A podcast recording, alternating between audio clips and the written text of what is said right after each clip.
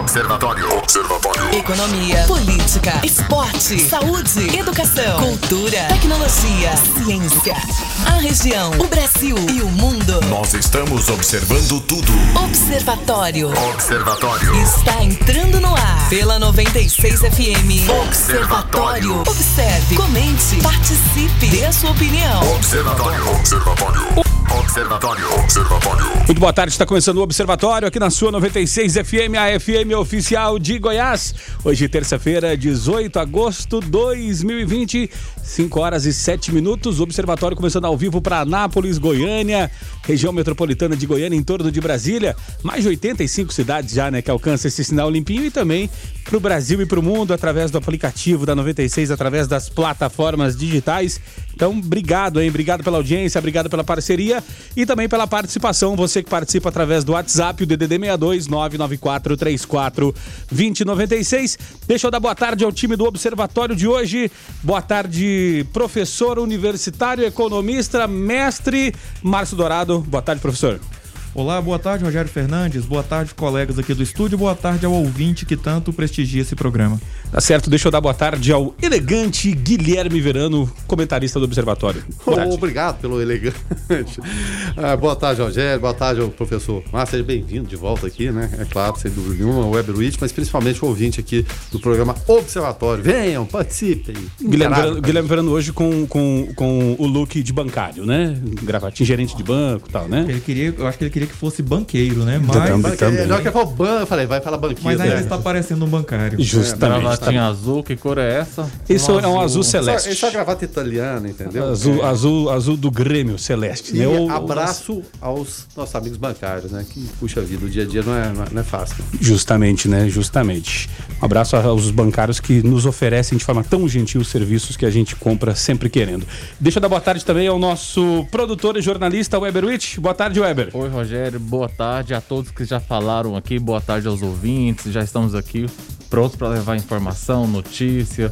Muito obrigado por estar aí na audiência. Tá certo, o Observatório está começando agora. Participe aí. Observe, comente, participe. Observatório. 5 horas e 13 minutos, esse é o Observatório na sua 96 FM, a FM oficial de Goiás.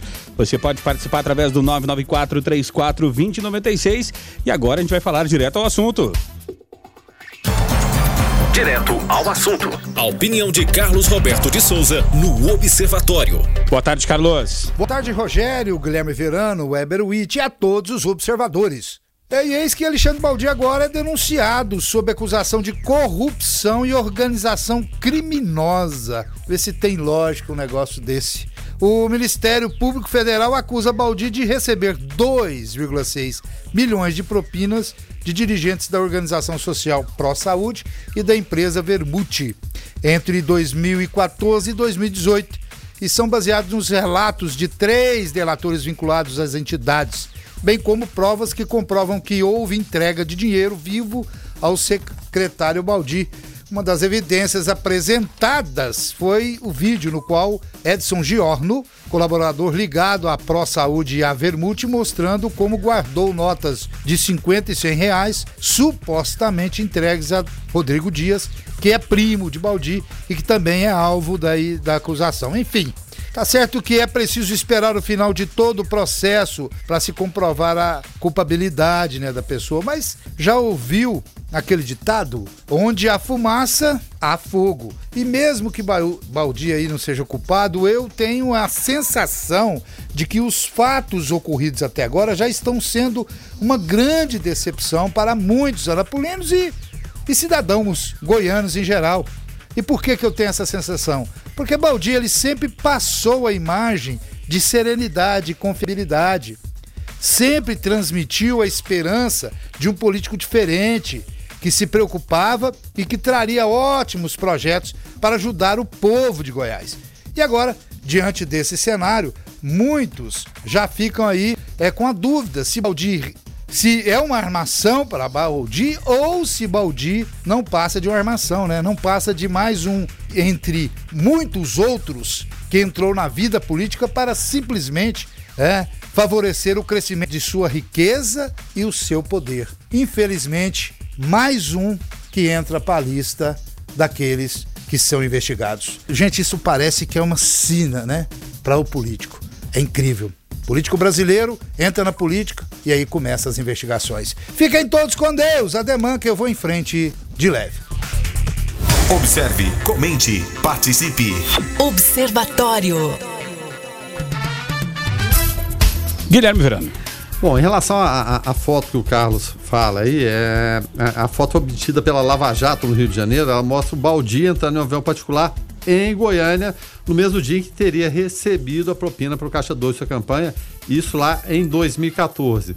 Ela foi obtida na nuvem do celular de Edson Giorno, que é um dos delatores da Operação Dardanários, né, e foi anexada a denúncia apresentada ao Alexandre Baldi e outros 10 investigados. Bom lembrar que na época, 2014, o Alexandre Baldi era secretário de Comércio aqui de Goiás. Em delação premiada, o Edson Giorno disse que trabalhava na organização é, social Pro Saúde. Ele disse ter entregue 500 mil reais a Baldi em cinco ocasiões, sempre no Castros Hotel, lá em Goiânia. Ele disse ser, inclusive, responsável por cuidar dos pagamentos caixa 2 da empresa. Segundo a do MPF, a foto ela tem a data específica. Ela foi tirada no dia 13 de novembro de 2014. Data que coincide com um dos registros né, que foram no hotel, lá no Castro Hotel, o registro de hospedagem do Edson, lá no Castros. O MPF também obteve mensagens entre Baldi e Diorno combinando esse encontro. E segundo a denúncia, o próprio Castros Hotel, ele disse, em resposta à intimação do STF, ter hospedado Diorno em cinco datas, em 2014, entre setembro e novembro. Para os procuradores, né, e essa é a opinião deles, né, não há dúvida de que os encontros em Goiânia serviu para entrega de valores em espécie. É um caso que vai se desdobrando e, é claro, a gente vai trazendo as informações. As principais notícias do Brasil e do mundo. Observatório. Observatório. Esse é o Observatório aqui na sua 96 FM, a FM oficial de Goiás. E Bolsonaro formaliza nome de Barros para líder do governo, né? O presidente publicou a indicação do deputado progressista no Diário Oficial. Então, o Major Vitor Hugo não é mais líder do governo, Guilherme Verano. É, rapaz, o Major não é mais o líder. E está assumindo uma pessoa que está lá desde sempre. Né? Lembrando o histórico do, do, do, Barros, ele participou do governo FHC, participou dos dois governos Luiz Inácio Lula da Silva, participou do governo, eh, governo de, de Dilma Rousseff, Michel Temer como ministro da Saúde, inclusive. Então tá aí desde sempre. É, havia aquela negativa, não, não tem, não tem nada com o Centrão. Tá aí, né? Hoje tá, tá assinado, né? Escrito, né? Tiraram o Vitor Hugo. E eu até fazia, fazia os comentários aqui, assinou é, a, a, venda da alma ao diabo, mais uma vez, como todos esses outros governos anteriores fizeram também. Até quando o Brasil vai ser refém desse centrão? Até quando é, vão permanecer sempre nessa essa promessa que eu não vou fazer acordo, eu né, não vou fazer isso, vou fazer aquilo, mas na hora H pega e faz.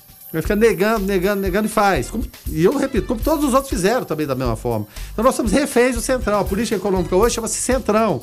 As normas a serem ditadas são pelo Centrão. Seu Paulo Guedes ontem fez um discurso bacana, bonito, emocionante. Mas quem decide é o Centrão. Né? Se vai privatizar ou não, o Centrão vai decidir, não vai ser Paulo Guedes. Se vai acontecer isso, aquilo, é, Renda Brasil, o que, é que vai acontecer? É o Centrão que decide. Então, infelizmente, a gente vive essa roda viva, somos reféns dessa. Desculpa a expressão, dessa caralhada que tá lá e tá lá pelo voto, porque alguém vota, eles não estão lá por acaso, né? Eles não têm representatividade política nenhuma, mas estão tá, lá, têm direito é, a votos importantes para tocar o dia a dia. Então, estão na deles, estão né? usufruindo. Eles vão querer privatizar alguma coisa, quando você pode ter uma estatal amiga, que você pode pregar o amigo, o parente, aquele sujeito incompetente. Não vão, não querem nada disso.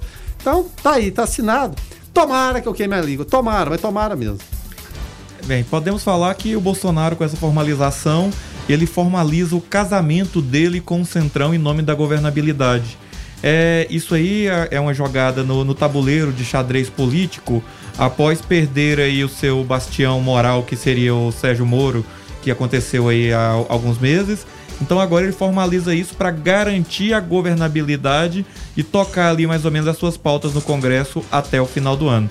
Lembremos que o Centrão está no poder, ou então ele domina os bastidores do poder, os corredores do Congresso e por aí vai, desde uh, o governo Sarney, podemos dizer que os, desde a redemocratização, que o Centrão ele tem todo o domínio disso e infelizmente é algo que está endêmico dentro da política brasileira. Então, mais um que iria fazer diferente e volta a fazer igual. O ouvinte participa através do 994-34-2096. O Claudemir por aqui. Fala aí, Claudemir. Aí pessoal, aqui é o Claudemir do Jardim Europa. É, nada como um dia após o outro, né? Gostaria que vocês dessem aí a opinião de vocês, né? A respeito dessas atitudes aí do Bozo, né? E o que, que vocês estão achando também daquele comentário lá do Faquin, onde ele diz que não só ele, né, como a Polícia Federal, diz que o Palocci mentiu a respeito do Lula. O que, que vocês têm a dizer a respeito? Fala aí, eu quero ouvir. Valeu. Valeu, Claudemir. Obrigado pela tua participação. E além disso, o Faquin disse que se Lula tivesse concorrido na eleição de 18, seria mais saudável para a democracia. Talvez fosse, mas é, esse é um caso entre vários que tem, né? O Lula já, já foi condenado, já, já foi preso, não é santo. E, na minha opinião, deveria continuar preso. É mais um caso entre vários. Né? E a corrupção, ela independe de partido, independe de ideologia. É mais conveniente para o Lula ser do PT, ser de esquerda? É, aquilo ali traz algum benefício? Traz. É, é mais conveniente o pessoal agora de, de, direita? Também vai ser dessa forma. O Brasil vive, independente de ideologia, independente de presidente que está lá, um ciclo interrupto de corrupção, desde que foi fundado. Desde que foi fundado. As promessas são vãs, nada acontece. E muito por conta da nossa responsabilidade ou irresponsabilidade de votar nessas pessoas. Então, essas escolhas nossas permitem que isso aconteça. A nossa passividade, muitas vezes. Às vezes as vozes se levantam, vai acontecer isso e aquilo, e nada acontece. E eu sempre falo aqui, paixão por um ou por outro, não vai levar a nada. Nem paixão por Bolsonaro, defender ardentemente, Lula também da mesma forma. A paixão muitas vezes ela cega, e cegando, ela não deixa a gente ver a realidade dos fatos, sejam passados com Lula ou que está acontecendo agora com a família Bolsonaro. Agora, é, é outro questionamento que, que eu faço é o seguinte: será que, que essa declaração do Faquin pode reacender a chama no coração dos, dos petistas, né? É, podendo é, dizer, olha, a, aquele, aquele negócio né, de, de, de, de, antipetismo que rolou em 2018, será que ele pode dar uma, uma acalmada nessa eleição ou o estrago feito não vai, não vai, uma vez o leite derramado, não vai mais voltar, né? É, eu duvido muito que reacenda isso, Rogério, porque o leite já foi derramado. Então o Lula está, é, está fora, ficou fora da eleição de 2018 por outros problemas, até porque ele estava condenado em segunda instância a, por uma. E ele estava impedido por uma lei que ele mesmo sancionou. E a delação do Palocci foi meio que só uma pá de cal sobre aquilo, sendo revelada antes, poderia ter interesses políticos ou não, mas foi uma pá de cal sobre aquele fato que já estava consolidado que o Lula não poderia ser, ser candidato. E o antipetismo, a força do antipetismo se consolidou com a eleição do Bolsonaro. Muita gente, inclusive conhecidos meus e de vocês, vocês devem ter visto que votou num tal de Jair Bolsonaro, um deputado de cinco, de cinco mandatos, simplesmente para não votar no PT. E com isso faz o faz a política, digamos assim, faz a política com o fígado e não com o coração. Duvido muito que é, essa invalidação da delação do Palocci reacenda isso, a não ser nos militantes aguerridos do Partido dos Trabalhadores, que, diga-se de passagem, são muito enganjados. E até em relação a isso, eu, eu, falei mais cedo, falei ontem também. Se você consegue, através da Lava Jato, uma, unanimidade contra a Lava Jato, você unir politicamente. O, o, o, o, político, na hora de se defender, ele, ele une, né? Eles são é, corporativistas. corporativistas. Então, se de um lado está contra a Lava Jato, família Bolsonaro, PT, PSDB, MDB, PP, todos eles, do outro lado, Deltan Dallagnol e Sérgio Moro, com todas é, as coisas que aconteceram na Lava Jato, às vezes o excesso ou outro, eu prefiro ficar do lado do Deltan e do Sérgio Moro do que do lado desses políticos se uniram contra a Lava Jato, porque eles pensam que é aquele efeito Orloff, né? É, eu sou você, mãe. Observe, comente, participe. Observatório. 5 horas e 36 minutos, esse é o Observatório. E commodities e combustíveis aceleram inflação no atacado na segunda prévia do IGPM, né? A alta nos preços de commodities dos combustíveis aceleraram a inflação no atacado dentro da segunda prévia de agosto do Índice Geral de Preços. É, o IGPM informou a Fundação Getúlio Vargas. É, o que, que isso quer dizer, professor Márcio Dourado? Bem, as commodities são produtos não processados ou processados primariamente que têm aceitação mundial. E o Brasil é um dos maiores produtores de commodities do mundo. As principais commodities produzidas no Brasil são minério de ferro, soja, carne, petróleo. E a, a reac- a- o reacendimento das economias ao longo eh, do mundo, eh, em especial a Europa e a China, fazem com que aquela retração que se viu entre os meses de fevereiro e maio, ela se reverta e aí todo mundo passa na frente do posto de gasolina e já vê que o preço da, da gasolina e do diesel já está subindo consideravelmente. A gente vai comprar óleo de soja, vai comprar é, é, arroz, feijão, verifica-se que o preço já subiu consideravelmente. Isso é por quê? Porque aliado a essa reabertura, que voltaram os preços a um outro patamar, agora nós temos um dólar a mais de R$ 5,30. Então isso faz com que seja muito mais interessante vender para fora do que vender no mercado interno. Então, com tudo isso, a gente muitas vezes vocês me perguntam aqui na rádio sobre assim, o que que essa alta do dólar influencia na minha vida? Pura e simplesmente que as commodities são cotadas em dólar. Portanto, mesmo o Brasil sendo um país grande produtor de commodities, toda vez que a gente vai consumir um produto cuja relação de preços ela é fixada internacionalmente e o dólar está alto, consequentemente a gente tem que pagar mais caro. Então essa alta no preço das commodities a gente vê no supermercado e no posto de gasolina principalmente. As principais notícias do Brasil e do mundo. Observatório. Observatório. 5 horas e 49 minutos. Esse é o Observatório aqui na sua 96 FM, a FM oficial de Goiás. O Luiz Fernando questionou aqui, né, a questão das commodities, né? É, perguntando, né, do, do, do- do lance do, do- óleo de cozinha, né, que chegou a cinco reais. Como assim tivemos safra recorde, né? E, e são vários setores que estão sendo afetados. Inclusive na Bahia, Márcio. Na Bahia tá dando problema porque o dendê está sendo utilizado para fazer combustível e as baianas não estão tendo dendê para fazer o acarajé, fazer né, a, a comida típica da Bahia. Vários setores sendo ah, ah, abalados, atingidos por conta eh, dessa, dessa questão das commodities. Tem algum outro jeito de resolver isso ou não? É só esperar passar? Infelizmente, nós não temos um jeito assim que soluciona por completo tal situação. A situação é, para ser resolvida ou minimamente equacionada seria a substituição por coisas ali imediatamente possíveis. Por exemplo, ao invés de usar o dendê, tentar usar algum óleo composto de dendê ou coisa parecida.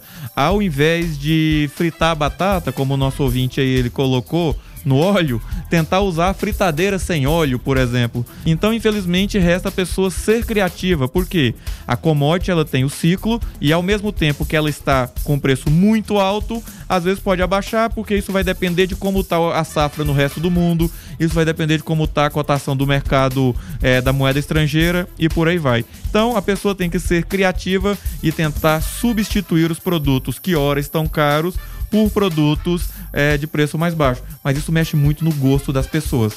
Ouvinte participa aqui através do 994342096. O ouvinte que falou o seguinte: olha, eh, esse senhor que emitiu a opinião, né, que o Lula deveria ficar preso. eh, tem que sair da rádio. Trata-se de um perseguidor e não formador de opinião. Ele fala até contra os fatos incontestáveis. Olha, é, o nosso comentarista, os nossos comentaristas, eles têm, eles têm a livre, a liberdade, né, para fazer os seus comentários, né? Então, da mesma forma como o ouvinte manda mensagem, né, dando a sua opinião, nós colocamos no ar. Os nossos comentaristas também são independentes para fazer os seus comentários e isso é democracia. E eu repito minha opinião, ele deveria continuar preso, assim como Flávio Bolsonaro, seu caso, tem que ser preso também. Todo ladrão de dinheiro público, seja Lula, família Bolsonaro, qualquer um, ele tem que ser preso, tem que permanecer preso. E eu vou repetir mais uma vez: paixão política não leva a lado nenhum. Não temos paixão política aqui, a gente analisa os fatos. Respeita a justiça. Muitas vezes não concordamos com ela. Mas, enfim, é a sua opinião, a gente respeita e eu peço respeito também. Respeito comigo. Observe, comente, participe. Observatório. Tiago Monteiro por aqui, falando, olha, escutando vocês, acho que era pra, para o Brasil, é, que melhor era para o Brasil, o governo seria um governo parlamentarismo, né? E diminuiria expressivamente a quantidade de representantes políticos dos estados e economizaríamos uma grana enorme. Valeu, abraços. A Silvia por aqui também fala o seguinte, olha, vocês são 10 Tava sem entender porque fui ao mercado e o arroz tinha aumentado tanto. A Silvia por aqui é, é, legal, né? Legal, Márcio, é, é levar né, as pessoas a informação e saber que essas informações impactam no seu dia a dia, para a pessoa pelo menos entender o que está acontecendo, né? Justamente, a rádio cumpre o seu papel de fazer utilidade pública e passar informação de qualidade. Infelizmente, a gente agora tem que conviver com isso. E dureza, Rogério, é que muitas vezes a gente chega no supermercado, vê a alteração dos preços, você comprou o arroz de X, agora ele está X mais 20%, e aí sai o índice de inflação e coloca: a inflação está se aproximando de zero, porque a inflação é uma média do mercado. Ou seja, enquanto algumas coisas que você pode não consumir na sua cesta de produtos teve o preço reduzido, as que você consome teve o preço aumentado. Isso faz com que sobre muito mês no fim do dinheiro, ou seja, o dinheiro acaba e o mês continua. Então, para isso, a pessoa tem que ser criativa e tentar economizar aí dentro das suas possibilidades. O Observatório da 96 FM. Observatório. Ouvinte Paulo Guimarães por aqui participando através 994-34-2096. Fala aí, Paulo. Francisco, eu estava ouvindo vocês falar sobre o reajuste né, do preço das coisas. Tem umas contas que é tão simples de fazer, mas é tão difícil de entender quando é, quando é relacionado ao aumento de combustível, né? Porque a Petrobras anunciou um reajuste de 5%, então eu estava abastecendo o etanol a 2,49. 5% daria um aumento em torno de 13 centavos, né? Aí o etanol, em vez de 2,48, vai para 2,99, dá um aumento de 50 centavos num litro, sendo que 5% daria o quê? 13 centavos, né? É difícil entender a conta que esse pessoal faz quando se trata de aumentar o preço, né? É difícil mesmo, Márcio? Infelizmente, meu caro Paulo, é difícil a gente fazer essa conta e repara só, essa conta ela só é inflacionada quando ela sobe. De vez em quando a Petrobras anuncia baixa no preço das coisas. Ela anuncia, vai, é, por exemplo, baixa de 10%. Se a gasolina estava R$ reais, ela iria cair para 4,60 ela nunca cai para os 10%, ela cai 5, ela cai 7, mas não chega nos 10. Então a gente tem condições de mercado diferente que faz com que esses aumentos ou reduções não sejam repassados totalmente. No caso do aumento, que a, o empresário aproveita para colocar uma taxa a mais e lucrar sobre isso. Tá certo, agora uh, a gente vai fazer um intervalo comercial uh, e no próximo bloco, na próxima hora, né, a gente vai uh, estar falando aqui que o STF definiu né, novas restrições para operações policiais no Rio de Janeiro, né? É, é, restrições com relação ao uso de helicópteros, é, horários, preservação de vestígios de crime, é, uso de escolas né, e unidades de saúde como bases operacionais de polícia militar e civil, enfim, uma série de restrições é, operacionais né, para a polícia do Rio de Janeiro. A gente vai estar falando disso na próxima hora. Observe, comente, participe. Observatório. Abrindo agora a segunda hora do Observatório. Hoje é terça-feira, 18 de agosto de 2020, 6 horas e 10 minutos. Se você chegou agora por aqui, seja muito bem-vindo, tá? Esse é o Observatório. A gente vai junto até às 19 horas, trazendo notícia e informação para você aqui através da frequência 96.3. Aqui Rogério Fernandes, Guilherme Verano, Márcio Dourado, também o nosso produtor jornalista Weber Witt. E você pode participar através do 994 34 2096. E entrou em vigor hoje, né, a lei que permite a dispensa à licitação para a contratação de advogado e contador pela administração pública em razão da natureza técnica e singular dessas profissões. Se for comprovada a notória especialização, né? A Lei 14039-20 é oriunda de projeto do deputado Efraim Filho, do DEM da Paraíba, né? Que foi integrante é, vetado pelo presidente Jair Bolsonaro, né? O veto acabou rejeitado pelo Congresso Nacional em votação na semana passada. Guilherme Verano. E tem, é claro, né, o argumento da, da presidência da, da, República, o veto do, do presidente Jair Bolsonaro, foi que esse projeto da Câmara, ele fazia o quê? Ele violava o princípio né, constitucional da obrigatoriedade de licitar, se necessária a licitação. Ainda tem uma segunda alegação, né? Que a contratação do serviço de advogado ou contador sem licitação deve ser avaliada em cada caso específico. É, isso altera né, o Estatuto da Advocacia e o decreto-lei que criou o Conselho Federal de Contabilidade. Então são as quedas de braço que acontecem lá eventualmente. Mas o fato é que o veto acabou rejeitado, o veto do presidente Bolsonaro rejeitado pelo Congresso em votação na semana passada. Agora, é, é, a, a, ausência de uma licitação, ela pode destravar a, a, a máquina pública, né, para poder contratar esses profissionais, Márcio, ou seria mais uma porta para a corrupção no nosso país? Olha, tem dois caminhos. Como tudo no Brasil, aí nós temos dois caminhos e um tortuoso e o outro nem tanto. O que, é que acontece? Você imagina só aqueles municípios é, distantes, ermos que ninguém quer ir. E aí faz uma licitação e dá uma sequência de licitações desertas. Porque na licitação se exige uma porção de, de documentos, uma porção de coisas que teria que se colocar em, no processo para que assim pudesse realizar o certame. Então, isso destrava isso e permite, desde que se comprove notório saber e tudo, que se possa fazê-lo. Mas, ao mesmo tempo, também abre portas para corrupção, para se contratar apaniguados e por aí vai. Aí agora, Rogério, todo estado tem, só três estados têm específico Tribunal de Contas de municípios. Mas todo estado tem Tribunal de Contas do estado é, que fiscalizam os municípios também. Agora, compete ao Tribunal de Contas agir no cumprimento de suas funções e demonstrar, é, quando for contratar sem licitação, se era necessário mesmo, por que, que se contratou e se havia aquele notório saber. Agora, por exemplo, no município igual Anápolis, no município igual Goiânia, que nós temos aí é, diversas empresas, diversas pessoas com capacidade de participar de licitação, seria, digamos assim, quase que leviano fazer uma contratação sem licitação. Agora, no município de 5 mil habitantes, a 300 quilômetros de um município grande, justifica-se fazer desde que haja fiscalização e que os preços estejam dentro dos preços de mercado. Observe, comente, participe. Observatório. E como falamos na, na, virada da hora, né, Verano? O STF define novas restrições para operações policiais do Rio de Janeiro, né?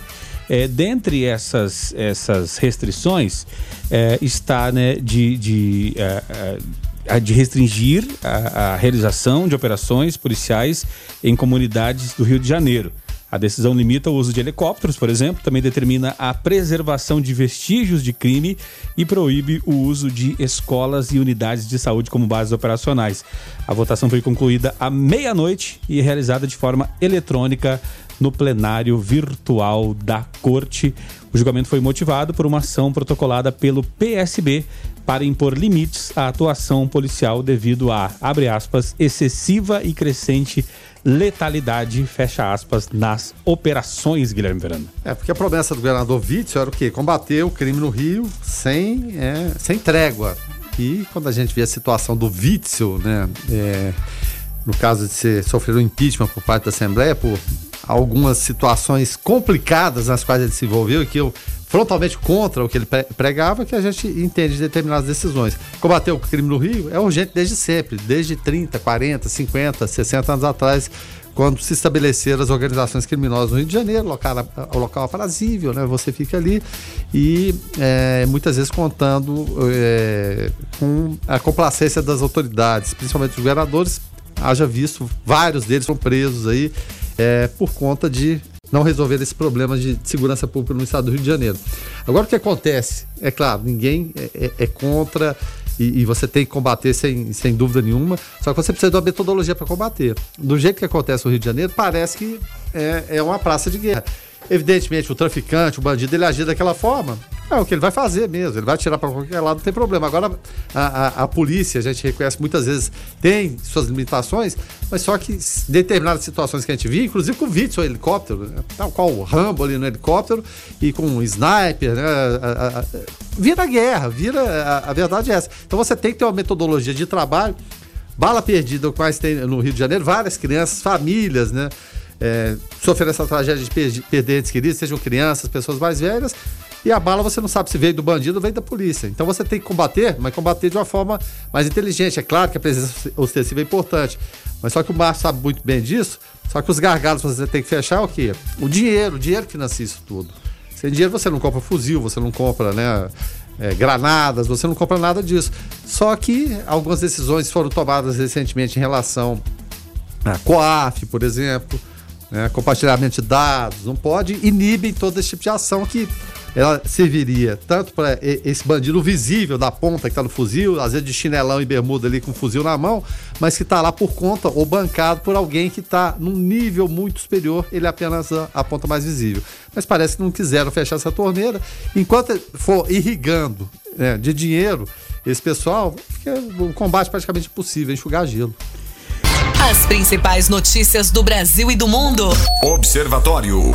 Observatório. E olha só para você que está com dificuldade aí de, de sacar, né, ou acessar o auxílio emergencial, uma das dos problemas pode ser o e-mail cadastrado lá que pode estar errado, você cadastrou um, depois entrou no outro, enfim. Para resolver essa situação, o e-mail para o auxílio emergencial só pode ser corrigido nas agências. O presidente da Caixa, Pedro Guimarães, explicou os novos horários, que por conta da pandemia, né, já estava funcionando em horário diferente, de 8 às 2, e agora é, diminui o horário de 8 às 13 horas. Só na caixa, imagina a fila, Guilherme Verano, para resolver isso tudo. Tomara que, que se resolva, né? É, é, com aquele excelente atendimento que a gente sabe que tem na Caixa Econômica Federal. É, rapaz, a Caixa passando por umas provações nesse período, né? Em relação ao auxílio emergencial, questões que você tem que lidar, as várias outras questões que a, que a Caixa tem no, no dia a dia. É, é, é, é, claro, melhorou em relação àquelas filas imensas que a gente tinha do atendimento né, para, para as pessoas, as dúvidas dos 600 reais, mas o aplicativo tem hora que não funciona, as pessoas ficam irritadas. Enfim, né, é, é, é, um pacote muito complexo, muito complicado, muito difícil de lidar, a gente entende isso. Só que pelo tempo que tem, já podia estar melhor do que a situação que está, Rogério. Porque é, se o Brasil é atrasado em vários aspectos, na questão bancária nós somos, pelo menos na, na, nas transações, na tecnologia, né, Márcio? muito avançados. Até porque a gente depende muito de bancos aqui. Então a coisa.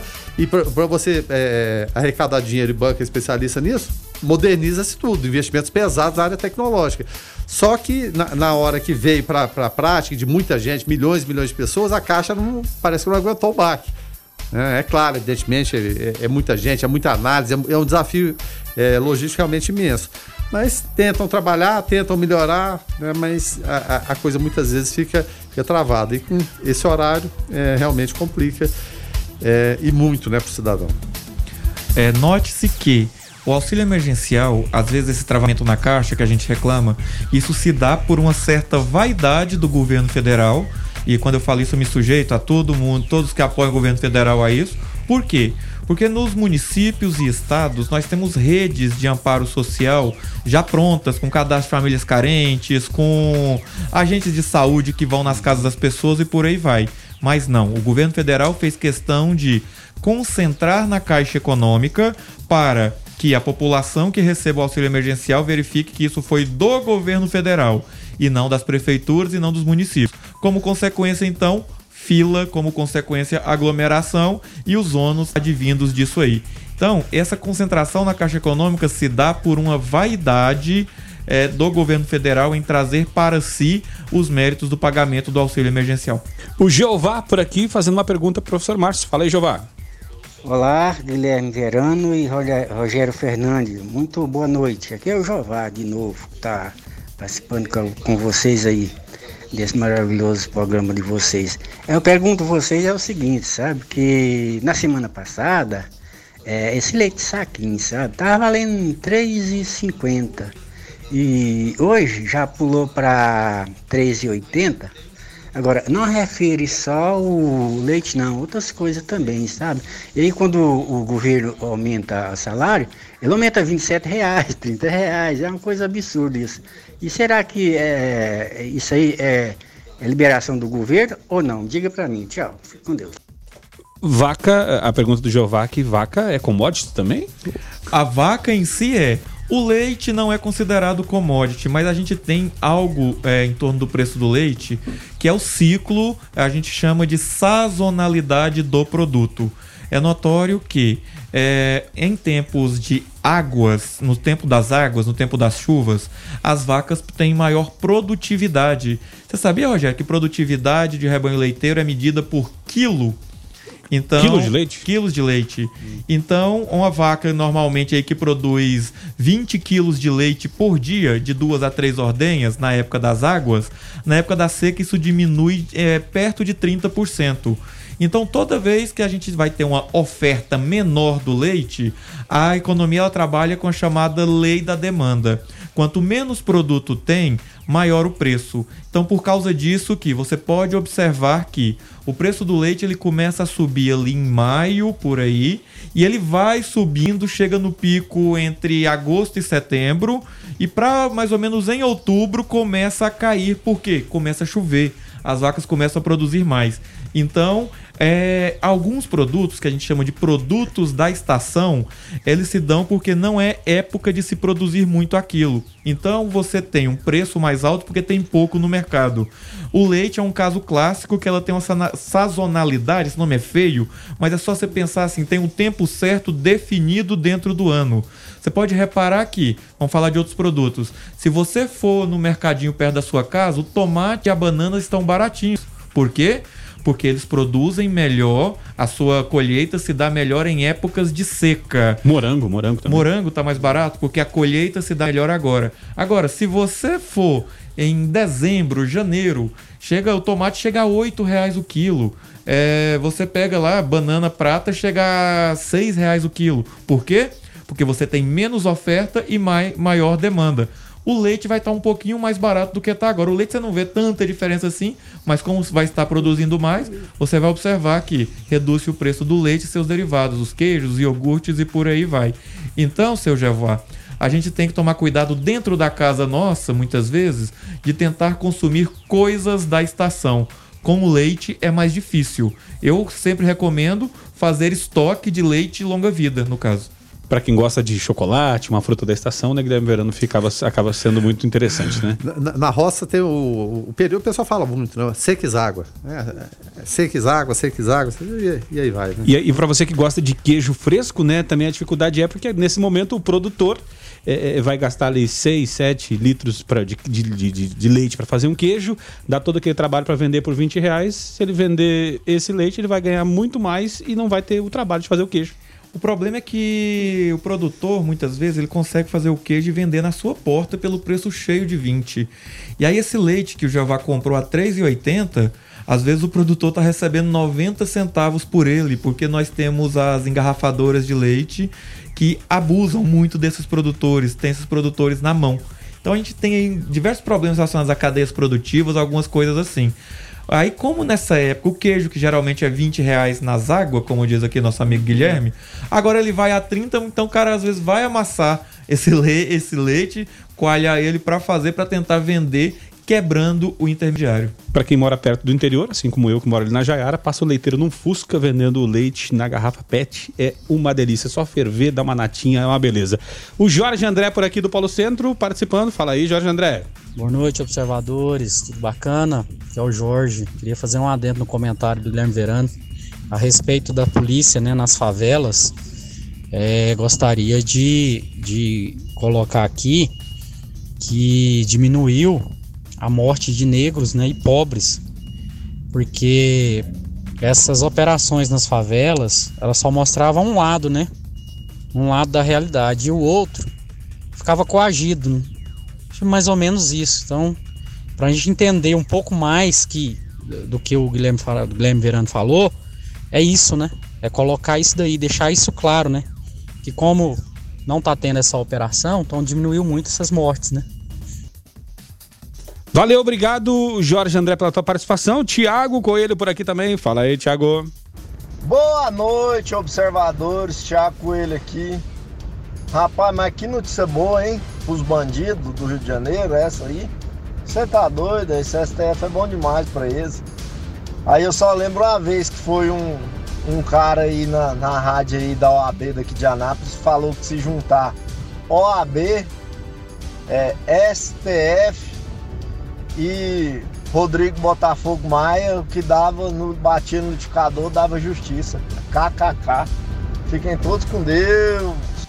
Valeu, Thiago. Obrigado pela tua participação. O, o, o Thiago não dá justiça, porque justiça já tem dono. Chama-se Renan Calheiros. Renan Calheiros é conhecido como Justiça. As principais notícias do Brasil e do mundo. Observatório. Observatório. PIB deve cair até 10% no segundo trimestre e iniciar recessão, né? Diz Ministério da Economia. Segundo a Secretaria de Política Econômica, gastos com o novo coronavírus deverão elevar o rombo nas contas públicas para mais de 800 bi, com B de bola, bilhões neste ano. Professor Márcio Dourado. Bem, o segundo trimestre, digamos assim, eh, os meses de abril, maio e junho, foram os meses em que aconteceu ali o, o ápice do, do lockdown, propriamente dito. Então, o PIB ele não é nada mais do que a soma de todas as riquezas produzidas no território em determinado período. Se houve fechamento de fábricas, fechamento de comércio, tudo isso se reflete então no produto. Quando se tem menos produto, menos emprego e menos renda. Então isso, vai, isso mostra que vai ser difícil da gente sair dessa crise. Atitudes precisam ser tomadas pelo governo e precisaremos aí, em especial, de coisas que incentivem a produção e o emprego. É, quando a gente coloca assim sobre o produto, felizmente nós temos aí a, o auxílio emergencial e acredite, esse tombo só não foi maior porque a gente tinha pessoas que receberam o auxílio emergencial indo comprando as mais diferentes coisas e movimentando um pouco a economia. Hoje o Brasil, a economia brasileira está de muletas e essa muleta se chama auxílio emergencial. As principais notícias do Brasil e do mundo. Observatório. Observatório.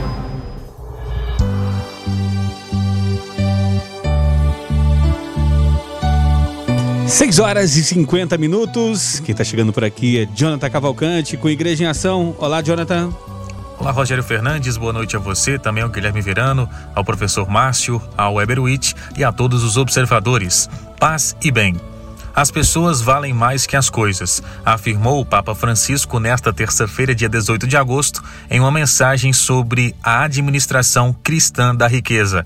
Na mensagem publicada em seu perfil oficial na rede social Twitter, o pontífice afirma que a riqueza pode levar a erguer de muros.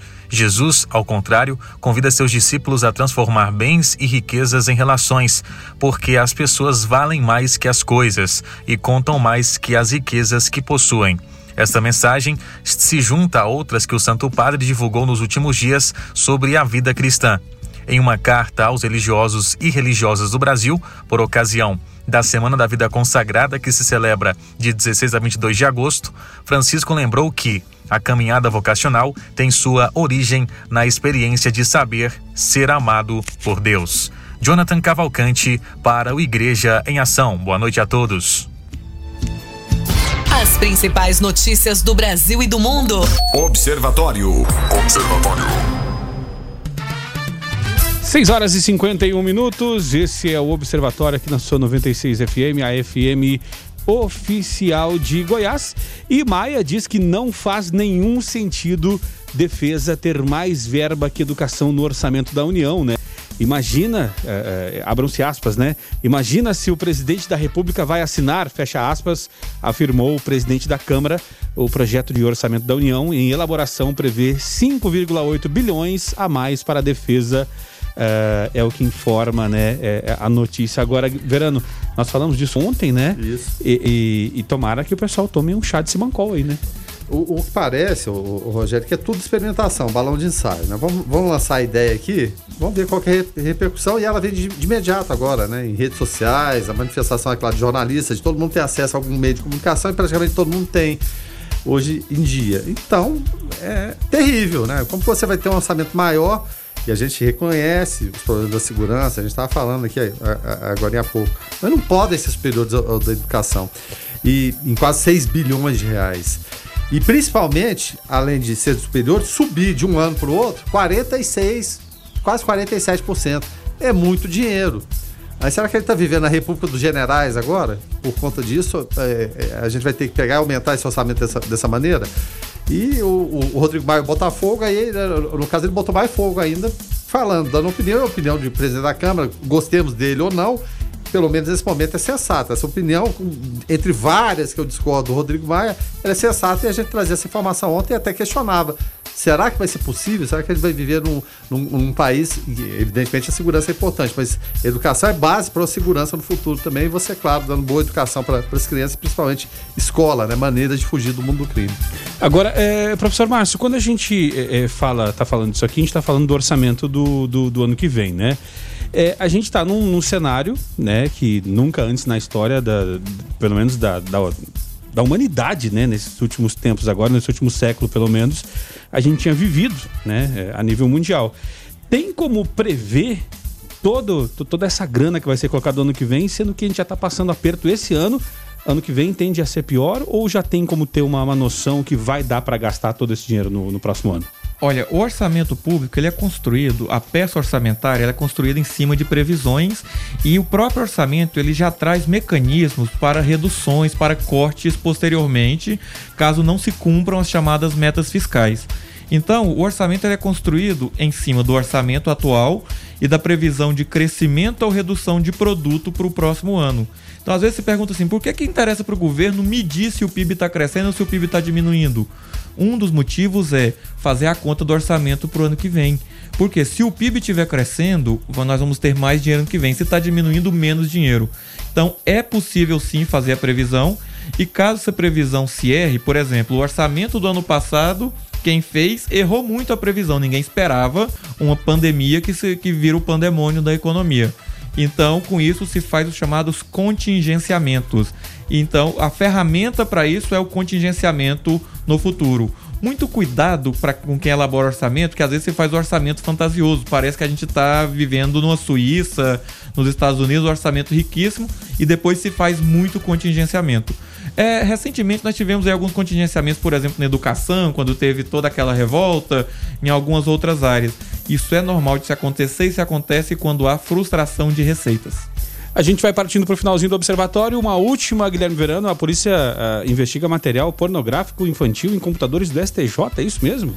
É, Rogério, que situação complicada, né? Ele foi reportado pela própria corte, que é claro, tem seus mecanismos ali de verificação, e é claro, para identificar né, os responsáveis pelo armazenamento desses arquivos eletrônicos.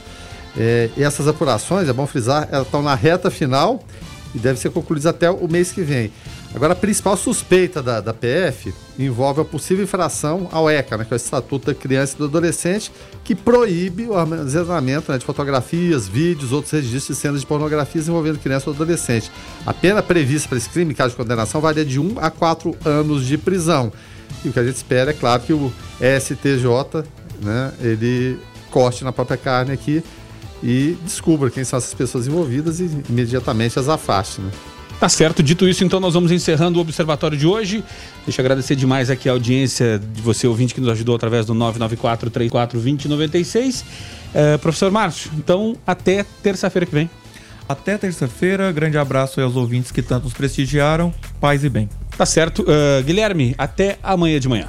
Até amanhã de manhã a gente vai estar presente aqui no Foco também, agradecendo sempre a participação dos ouvintes. Tá certo, nosso produtor, jornalista Weber Witt. Até amanhã, Weber. Oi, Rogério. A gente agradece né, a participação de todos, do professor Márcio, os comentários do Guilherme Verano. Muito obrigado e até amanhã. Tá certo. Na sequência, Gabi Moraes com o Conectado. Fiquem todos com Deus. Paz e bem. Você ouviu Observatório na 96 FM. Observatório. Observatório.